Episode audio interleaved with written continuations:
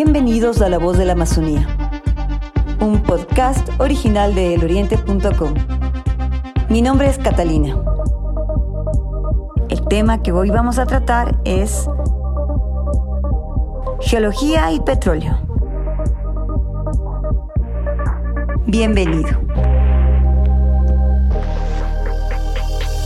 Tengo conmigo a la ingeniera Jenny Zambrano, quien es ingeniera en geología, analista técnica en el Instituto de Investigación Geológico y Energético, ha trabajado en exploración minera avanzada y en monitoreo geológico de perforación petrolera en pozos de desarrollo. Jenny, bienvenida a este programa. ¿Cómo está Catalina? Buenos días y muchas gracias. ¿En el país conoce usted todas las provincias donde se, explora el, se explota el petróleo y se explora el petróleo? En el país estamos, eh, las, los principales campos petroleros están en las, en las provincias amazónicas, ¿cierto? En Napo, en Pastaza principalmente. Geológicamente hablando, ¿cómo se formó el petróleo en nuestro país? Ya el, petróleo en el, en el país eh, tiene una historia geológica bastante interesante. Eh, antes en el, el, Ecuador no era, estaba sumergido, digamos, bajo el, bajo el océano, ¿no es cierto? Somos un territorio relativamente joven, geológicamente hablando, y entonces eh, la Amazonía era, era un mar. Y cuando comenzó a levantarse la cordillera de los Andes, ¿no es cierto? Comenzó a, hace cientos de millones de años, comenzó a levantarse la cordillera de los Andes, eh, se presentaron estas características para que pueda formarse el petróleo, porque el petróleo requiere de unas condiciones especiales. Eh, necesita que haya materia orgánica abundante, necesita que haya también una tasa de deposición eh, importante para que esta materia orgánica pueda eh, pueda acumularse y depositarse y ser eh, enterrada pronto. Mm. Eh, y luego necesita condiciones de presión y de temperatura también para que esta materia orgánica pueda transformarse ya en, lo que ahora conocemos como petróleos o en, hidrocarburos. Entonces, cuando la cordillera de los Andes comienza a levantarse, comienzan a haber estas condiciones de que se comienza a retirar este mar que había, ¿no es cierto? Y la eh, erosión y además la tectónica y la, la, dinámica tectónica que comienza a funcionar con la subducción, eh, con la tectónica de placas, que significa la subducción de la placa de Nazca bajo la placa sudamericana. En ese momento eh, también comienzan a haber un control estructural y una erosión de la, de la de la cordillera de los Andes que se está levantando y permite que se vayan depositando también eh, importantes cantidades de sedimento que permitan enterrar esta materia orgánica. Entonces, eh, esas eh, fueron las condiciones bajo las cuales se formó el, petróleo. En las, en las cuencas de la costa fue posterior, ¿no es cierto? Y las condiciones no fueron tan, la materia orgánica no fue tan abundante, ¿no es cierto? Y las condiciones no fueron tan buenas como en la, eh, como en la, como en, la, nuestra región amazónica. Es por eso que los campos petroleros en la costa son mucho menores que, en la Amazonía. Mm. De este, de toda esta formación también depende el grado API del petróleo. Depende mucho de las condiciones de presión y temperatura. Mm. Sí. Eh, depende mucho también de la, de la cantidad de, de, materia orgánica que hay. ¿sí? Mientras las condiciones de temperatura eh, y presión son mejores, el grado API es mejor, ¿no es cierto? El, el, petróleo está como se forma mucho mejor. Y mientras las condiciones eh, son un poco menores, ¿no es cierto? Entonces ahí el crudo es más pesado. Estaríamos hablando del crudo del oriente.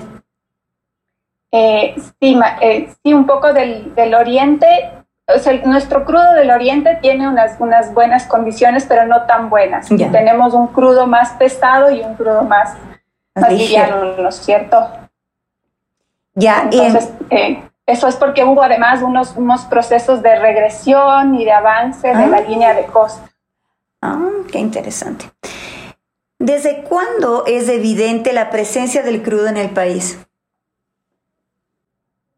Bueno, eh, hay información de que ya en, la época prehispánica se sabía sobre la, presencia de crudo, sobre todo en la costa, ¿no es cierto? De que ya se reporta que, sabían dónde estaba. Sin embargo, es a inicios del siglo anterior, cuando ya eh, comienzan, comienza a haber interés internacional, digamos, en la, en la exploración eh, y ya hay eh, más de interés geológico también y de investigación en la Amazonía. Y bueno, luego ya estas, este, este avance en la exploración y también en, la, en, la, en las tecnologías ¿no? que fueron mejorando y mejorando con respecto a la exploración. Eh, ya fue en, los 70 cuando fue ya nuestro boom petrolero. ¿Cuál es el factor que determina la existencia del petróleo? El, factor en qué sentido? El factor, porque geológicamente, y yo sé que se hacen unos, um, uno, se cava sobre, en, el, digamos, en la tierra, ¿verdad? Y de ahí se salen los testigos. ¿Cómo, sabe, cómo se sabe que hay petróleo? Ya se pueden hacer unas, eh, primero, eh, si es que se hacen con testigos, ¿no es cierto? Se puede, se puede mirar, ¿no es cierto? La, el, petróleo tiene como este olor característico y tiene estas como, eh, es, es, es, un aceite, digamos, que tiene unas características especiales y luego también se puede eh, hacer unas, unas pruebas de luminiscencia, por ejemplo. Eh, eso ya cuando hacemos perforación. Claro. ¿No es cierto? pero luego ya, mejor dicho, antes se pueden identificar los lugares en los que se podría perforar que serían lugares en donde el petróleo podría estar entrampado. Y ya en el Ecuador eh, sí tenemos como ya mucha investigación, se sabe, está como bastante perforada y ya se sabe, eh, se sabe las características ¿no? que tienen las formaciones geológicas que tienen petróleo y las características de las trampas también. ¿Por qué es importante la investigación y el mapeo geológico dentro de la exploración petrolera? Es importante eh, porque justamente nos permite identificar, nos ha permitido identificar estas transformaciones geológicas que tienen, que tienen petróleo, eh, nos permite identificar los posibles targets de exploración, nos, nos permite eh, sugerir aquí podría estar, podemos a través de los, del, análisis de los, de los afloramientos en superficie identificar las características que podrían estar en subsuelo. Y luego también están eh, estas técnicas de exploración eh, ya que tienen que ver más con geofísica, ¿no es cierto? Eh, y, que nos no hace falta como perforar muchísimo, sino que ya decimos, este es un lugar en el que se podría perforar con una probabilidad alta de que se pueda encontrar. ¿Cuál es el papel que tiene dentro de la exploración la sísmica? Eh, la sísmica es importante porque nos permite identificar eh, las características del subsuelo, eh, nos permite mirar si es, si, es, que hay estructuras geológicas o fallas, nos permite también mirar la litología, ¿no es cierto? Porque las, las, las, capas de roca tienen características sísmicas que se pueden ir, ir definiendo, ¿no es cierto? Identificando. Entonces es como una, la, sísmica nos permite hacer como una radiografía de lo que está sucediendo en el subsuelo. ¿Qué, perdón, ¿Qué significa que el país es exportador de petróleo como energía primaria? Significa que nosotros eh, mucha, mucha del petróleo que, extraemos eh, no lo consumimos, eh, no lo transformamos en energías secundarias, es decir, no lo transformamos en ya derivados que, podamos, que podamos consumir y más bien que exportamos la mayoría del, petróleo como energía primaria, ¿no? porque el petróleo necesita ser procesado para poder transformarse en, todo, en, todo ese abanico de, de usos que tiene. Esta energía primaria que sale del país, digamos, el petróleo que sale, que sale del país, vuelve a entrar como derivado. En realidad no sé si, no tengo conocimiento si es del mismo petróleo que entra como derivado. Eh, sin embargo, eh, sí nosotros importamos, ¿no? Importamos derivados de petróleo para cubrir nuestra demanda energética. Claro. ¿Cuáles son los principales usos del petróleo? Bueno, principalmente se usa como justamente como eh, combustible doméstico y como combustible industrial. También eh, se usa para la industria petroquímica principalmente, ¿no? Entonces, eh, es por eso que, tiene como una, alta demanda en el, mundo actual el, petróleo, porque tiene como, como muchos usos dentro de la industria petroquímica, además de, de como combustible, ¿no? De como energía secundaria. ¿Por qué es importante buscar otras fuentes de energía? Primero, porque el petróleo es una energía no renovable, ¿no es cierto? Y segundo, porque eh, tiene una, un impacto ambiental eh, bastante fuerte que, los, que lo conocemos todos, ¿no es cierto? Entonces, eh, además es importante diversificar las, las fuentes de energía para, también para, para que todas las personas tengan acceso, ¿no?